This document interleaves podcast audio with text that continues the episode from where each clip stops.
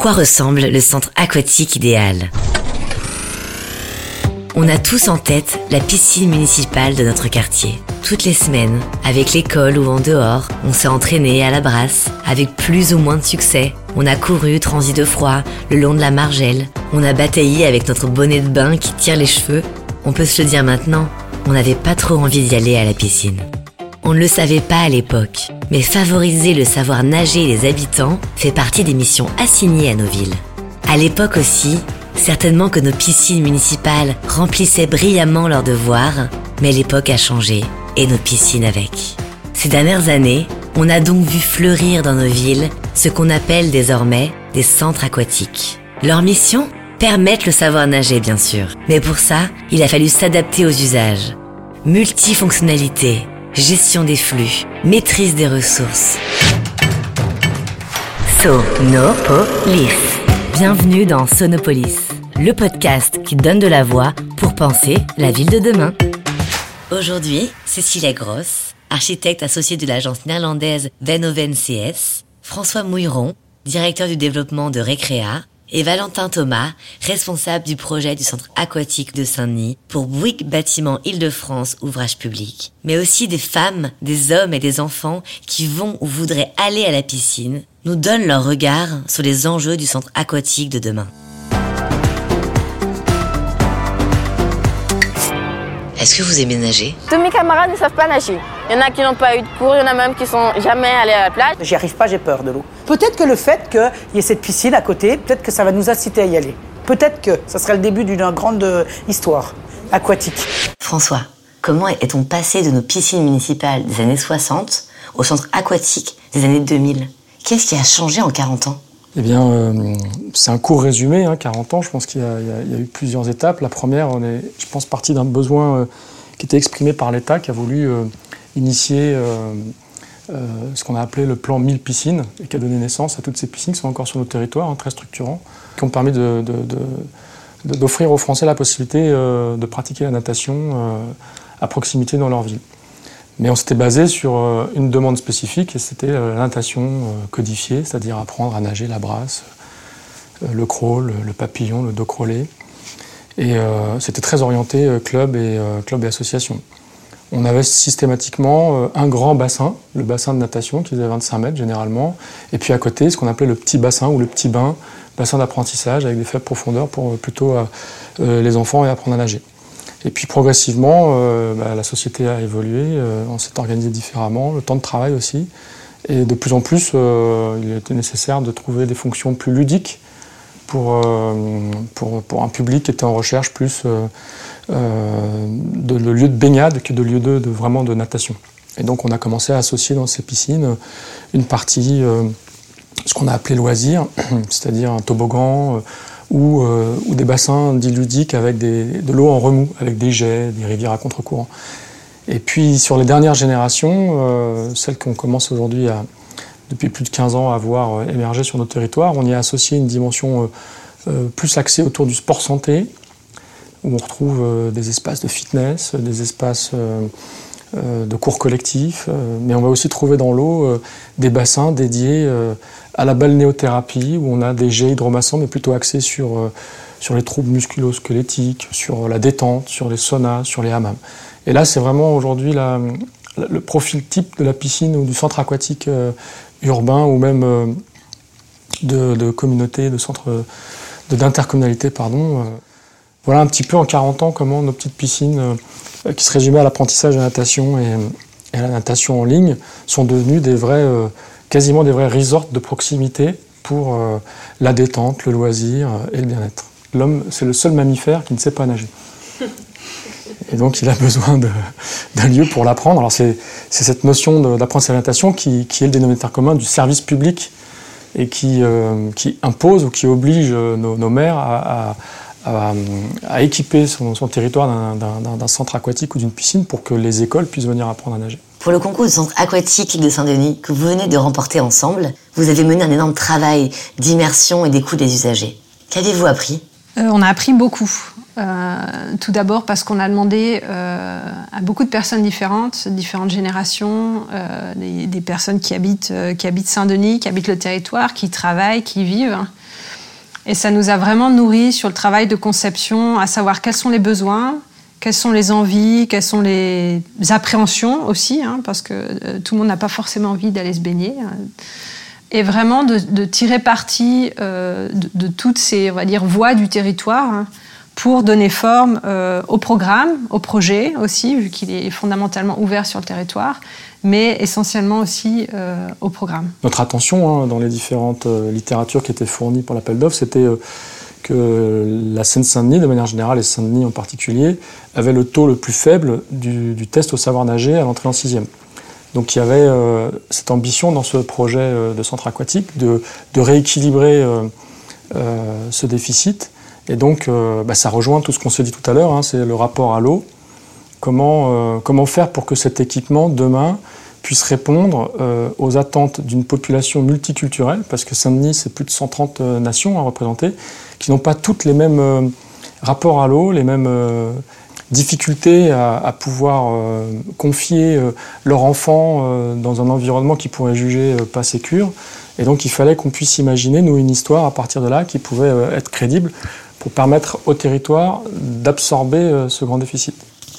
Valentin, quels équipements sont donc indispensables pour un centre aquatique comme celui-ci? Alors, en fait, je pense que suite à l'enquête qu'on a, a, pu mener de territoire, on se rend compte de, plusieurs choses. Centre aquatique, c'est une grande infrastructure euh, aquatique, la plus grande du, territoire. Euh, et l'idée, c'était plutôt de se dire, OK, comment demain, ce n'est pas seulement une infrastructure de haut niveau euh, et qui est, pas, qui est un peu déconnectée de son territoire. Donc il y avait vraiment une crainte là-dessus. Et l'idée, c'était vraiment d'en faire un, lieu, un lieu de vie. un lieu de vie pour plusieurs raisons. Déjà parce que, comme le disait François, on est dans un territoire où la natation est peu, peu inscrite. Et c'était faire venir des gens, pas seulement pour la natation. Euh, et c'était euh, euh, donner envie par la vision notamment. Donc c'est un travail qui a été fait aussi avec les, architectes. Et c'est de dire comment on fait venir d'autres gens qui sont pas forcément venus que pour la natation. Donc on a associé d'autres activités, de l'escalade, du basket 3-3, du foot à 5, du fitness. Et avec tout ça en favorisant les visions pour dire qu'on puisse voir, voir les bassins tout le temps, enfin au maximum, et puis donner envie, peut-être de revenir pour autre chose demain ou venir nager. On a aussi un restaurant, euh, des lieux de détente, et ce qui nous permet en fait de euh, vraiment euh, aller plus loin qu'un simple centre aquatique, quoi, finalement. Qu'est-ce qui fera la réussite d'un projet comme celui-ci? On vient de l'entendre à travers les, témoignages de Cécilia et de, Valentin. L'équipement, euh, c'est pas seulement un bassin de 50 mètres et un bassin de plongeon.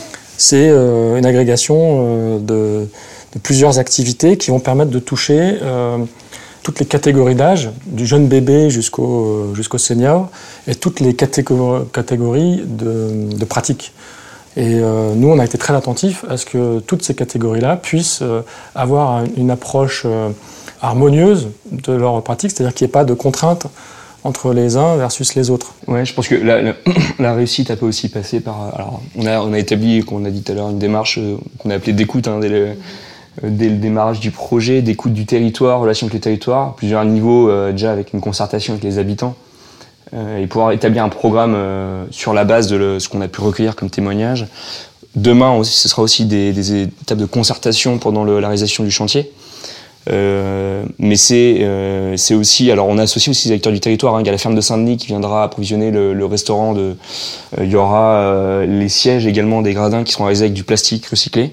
Ou on a également le mobilier qui est réalisé par Extramuros, qui est une association locale et qui avec des, des déchets de chantier du bois notamment mhm. qui va réaliser du mobilier. Donc du coup à la fois dans la conception construction bien garder nos engagements, toujours rester en relation avec le territoire.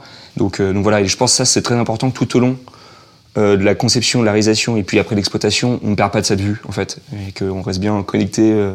Comment s'assurer la pérennité d'un tel ouvrage, particulièrement quand il est d'utilité publique? Tout d'abord, euh, et c'est l'intérêt de ce type d'exercice, c'est travailler dès l'appel d'offres avec un exploitant qui a l'expertise de nombreux centres aquatiques et qui sait d'ores et déjà nous dire quels sont les points d'attention à avoir au-delà de la partie technique, c'est euh, comment on travaille euh, sur l'usage dès le départ, c'est-à-dire avoir les bons, flux, les bons usages, euh, pour éviter qu'on ait des surfaces perdues et qu'on fasse un truc qui ne fonctionne pas en fait tout simplement.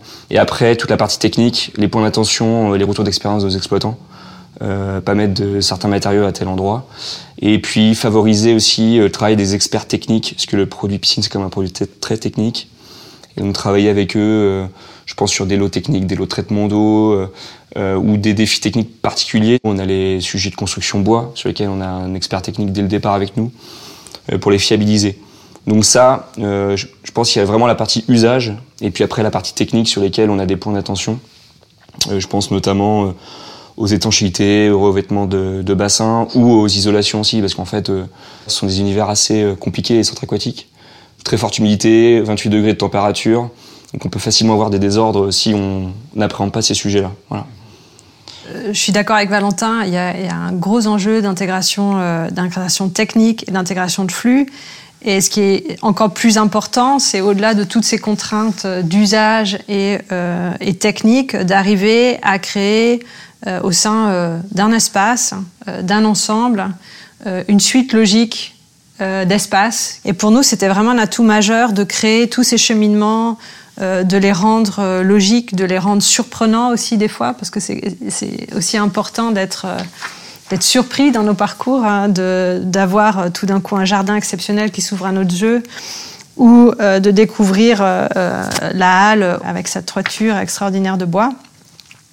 Et donc, euh, d'intégrer tout ça pour finalement euh, effacer toutes ces contraintes. Donc, toutes ces contraintes techniques qui sont, oui, très importantes dans une piscine, il faut presque les gommer et profiter euh, finalement, je dirais, de l'expérience. Cécilia, on parle beaucoup de réversibilité dans les projets de bureaux et de logement. Qu'en est-il du centre aquatique? Alors pour le centre aquatique, comme le disait euh, euh Valentin et comme, euh, comme on l'a travaillé dès le début, le but c'était de faire un centre aquatique pour le territoire. Et euh, c'est vraiment la façon dont on a vu le projet dès le départ, et en disant comment ce centre aquatique peut, de façon magique, on va dire, se transformer en euh, une piscine olympique ou une piscine pour euh, des grandes compétitions. Donc on a créé un plateau sportif avec des terrains de basket, euh, des terrains de paddle tennis qui peuvent accueillir pendant les Jeux olympiques ou pendant des grandes compétitions une tribune temporaire de 2500 places et euh, permettre de recréer cette halle avec toute l'arène euh, de tribunes qui s'entourent autour des bassins. mais aussi le parvis haut. Enfin, quand on, a deux parvis, le bâtiment est situé entre deux étages, vu qu'il répond au Stade de France qui a aussi un parvio. Et ce parvio, c'est un espace euh, de détente, c'est un espace de pratique sportive dans la vie de tous les jours, mais c'est aussi un atout essentiel pour tout l'accueil du public lorsque 5000 euh, personnes vont venir pour euh, assister au championnat du monde de natation. François, quels ont été vos critères de choix pour décider comment faire vivre le centre aquatique? Moi, je pense que pour ce projet, mais comme certainement pour, tous les projets, s'il n'y a pas d'empathie avec le territoire, avec les gens qui vont devenir demain les, utilisateurs de l'équipement qu'on est en train d'imaginer, de concevoir euh, et d'imaginer exploiter, euh, l'alchimie ne peut pas fonctionner. Euh, les équipes Bouygues ont eu l'intelligence de faire, faire les bons choix en termes de sourcing. La première, ça a été de dire faisons cette enquête publique auprès auprès des, habitants et des futurs utilisateurs. Demandons-leur leur avis. Et à partir de cette matière, euh, l'ensemble de ces équipes ont entendu les mêmes mots, les mêmes attentes, et donc ça a permis, je pense, d'aligner immédiatement euh, la vision qu'on devait partager sur, euh, sur, sur, ce projet et les équilibres qu'on devait tenir. À partir de là, il est paru évident que les gens qui devaient travailler sur cet équipement devaient avoir une histoire avec le, territoire, ou en tout cas une ambition pour le territoire, pour le 93, pour la Seine-Saint-Denis. Donc on a rencontré différents opérateurs et, les gens du football ou du basket que l'on a rencontrés sont des jeunes euh, issus du 93. Donc ils, ont déjà une forte ambition, ils sont déjà bien présents, ils connaissent bien la population, ils connaissent bien la future clientèle, ils connaissent leurs attentes. les personnes qui vont fournir le bois recyclé, le plastique recyclé, euh, la recyclerie euh, et que sais-je, sont des gens qui connaissent très bien le territoire aussi. Donc tout ça, pour moi, c'était les premiers critères qui me paraissaient essentiels pour qu'on soit crédible avec les différentes euh, propositions qu'on allait faire dans le temps sur cette exploitation. Après, il faut des, opérateurs solides qui connaissent bien leur métier. Là, on a choisi généralement les, les, numéros 1, les leaders, hein, trois gros opérateurs qui viennent renforcer l'équipe récréa. Euh, le premier, donc euh, Arcos, c'est une société euh, qui a, fait ses débuts dans le 93 à Pantin et qui gère en France une vingtaine, voire plus, hein, il en ouvre beaucoup, de blocs d'escalade ou salles d'escalade. Donc ça, c'était le, premier opérateur. Le deuxième, c'est le Five. C'est un opérateur qui, gère des, terrains de football à 5. Pareil, ce sont des gens qui sont, euh, qui sont nés euh, bah, pas très loin à Saint-Ouen, et puis, puis dans le 93, qui, qui, qui exploitent déjà de nombreux de nombreuses salles de sport sur le territoire. Donc, ils sont quasiment leaders sur le marché et surtout dans le 93. Et le troisième, c'est Oops Factory. C'est les seuls, à ma connaissance, aujourd'hui qui proposent un produit de basket ludique.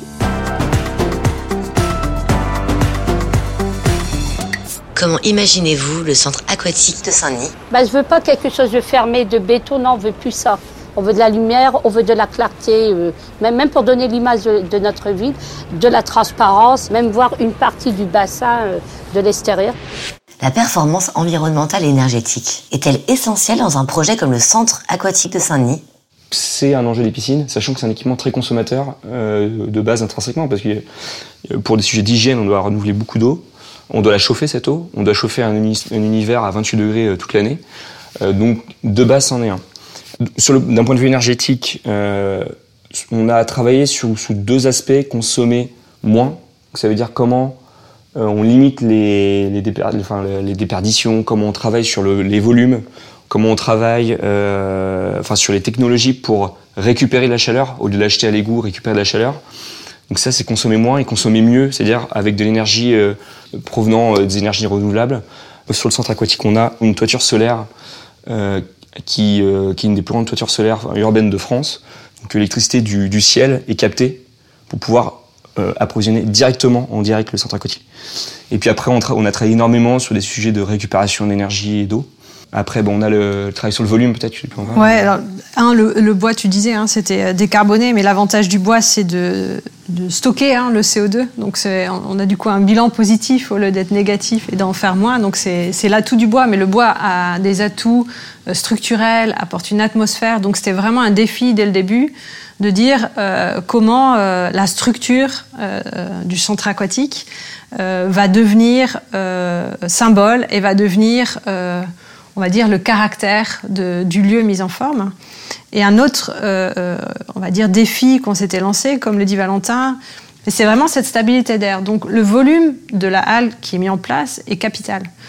Euh, de par des grandes tribunes, de par l'activité de plongeon qui nécessite des hauteurs, et les grandes portées, hein, forcément, on va pas mettre des colonnes partout devant tous les spectateurs, on était obligé de créer un énorme volume. Et le défi était de dire comment on peut euh, rendre ce volume le plus compact possible hein, et le plus simple possible pour limiter cette dépense énergétique qui va s'inscrire tous les jours pendant les 20 ans d'exploitation euh, et qui vraiment pèse encore plus que les coûts de construction.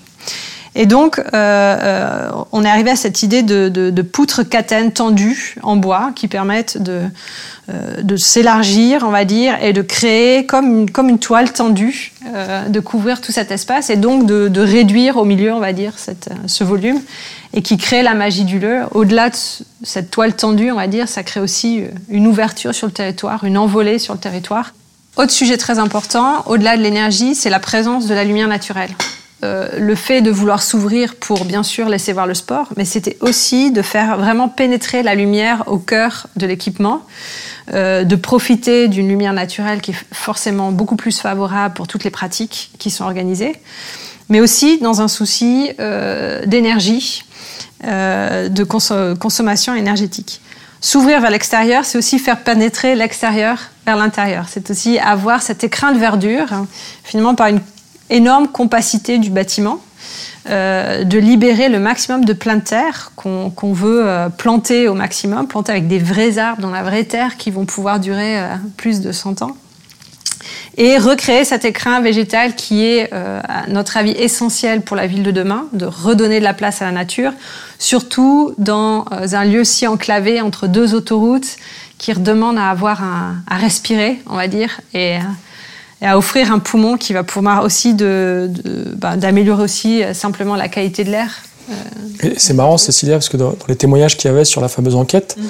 tous disaient euh, Nous, on rêve demain d'une passerelle avec plein d'arbres. Enfin, ils, avaient tous cette ambition et cette, cette attente de, de, revoir la nature sur, sur, cette grande dalle hein, du Stade de France et puis cette plaine assez, assez polluée, inhumaine qui est la plaine Saulny aujourd'hui. Hein. On est vraiment en, époque de transition euh, où euh, l'architecture avec un grand A a, ses symboliques, a sa force forcément.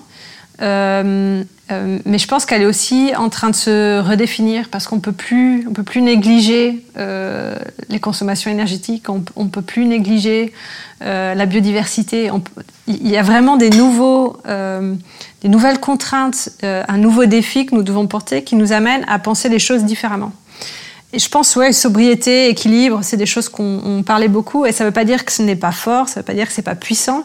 C'est juste peut-être une, une, autre façon à dialoguer, à définir, à s'inscrire vraiment dans, dans la durée. Nous sommes en 2035. À quoi ressemble le projet de centre aquatique sur lequel vous travaillez? François? Euh, En 2035, il y a de fortes chances que la façon de venir au centre aquatique sera certainement plus la même. La première chose, c'est que chaque citoyen aura un smartphone dès le plus jeune âge. Je pense que c'est déjà acquis.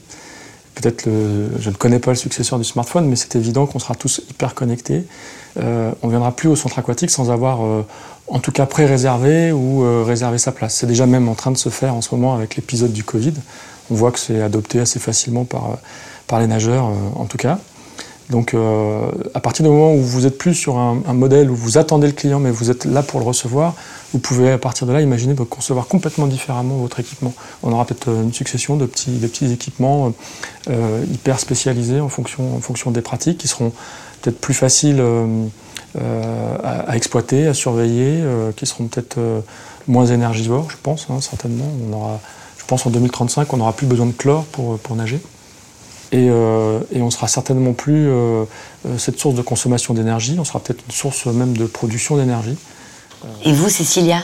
Je, je, rejoins François sur le côté économe, on va dire. J'espère que euh, la piscine de demain, euh, on n'a plus besoin de mettre une goutte d'eau euh, fraîche, parce qu'on sait tellement bien recycler l'eau et la nettoyer que ça ne sert à rien d'en rajouter. je pense que toute la machine technique qui est associée à une piscine euh, va, va, devenir plus petite, va devenir plus intelligente, euh, euh, qu'il y a beaucoup de choses à, chercher qui commencent déjà à se faire, hein, mais entre du chaud et du froid, hein, donc une piscine, une patinoire, il y a, vraiment, à partir du moment où on accepte hein, de partager l'énergie de façon beaucoup plus simple, ça demande de changer un petit peu le système dans lequel on, est. Euh, il y, a, des tas de possibilités. Donc je pense qu'il y a vraiment un défi sur l'énergie. Et puis aussi un défi, ça paraît euh, euh, peut-être farfelu, mais tout la nanotechnologie, hein, donc euh, infiniment petit. Euh, je pense dans, tout ce qui est hygiène, dans tout ce qui est matériaux. franchement, si on a une peinture qui se nettoie toute seule, il y a des choses. Enfin, on va avoir un nouveau monde qui va s'ouvrir pour faire des choses plus simplement et privilégier ce que je dis, bah, l'expérience, se rencontrer. Je pense que le côté social est primordial dans nos sociétés. Prendre conscience de la richesse, de, des différences de chacun et ce qui fait euh, euh, la force de vivre tous ensemble. Valentin? Je pense que le, la, la, entre guillemets, la piscine de 2035 ne sera pas vraiment une piscine en fait pour moi. Euh, ce sera euh, pas un lieu à usage unique en fait que aquatique. Euh, c'est quelque chose euh, plus un lieu de vie autour du sport, mais qui est dimensionné. C'est pas le super équipement urbain. Euh, c'est vraiment peut-être sur des plusieurs petits équipements qui sont vraiment à chaque fois des lieux de vie. On peut faire autre chose que la piscine, mais on se rencontre, on partage, on échange et on passe du temps là-bas, pas que pour la piscine. L'idée vraiment, c'est pouvoir mutualiser au maximum les flux, utiliser au maximum les, les espaces qu'on crée, et tout ça dans des lieux de proximité et pas des super infrastructures, quoi. Euh, et je pense que effectivement la piscine de 2035 ne sera pas vraiment une piscine, je sais pas comment on pourra l'appeler d'ailleurs. On se croise tous, pas forcément pour la même chose, mais on vient autour d'un grand thème commun, c'est le sport. Puis on voit d'ailleurs que la dynamique sport santé, etc. On l'a vu aussi avec les sujets sanitaires des derniers temps. Le sport, c'est essentiel. Merci à tous les trois. Merci à vous. Merci. merci beaucoup. Vous venez d'écouter l'épisode 3 de Sonopolis, un podcast conçu et produit par Bouygues Bâtiment France Europe. Si ce podcast vous a plu, n'hésitez pas à vous abonner et à laisser vos commentaires. À bientôt!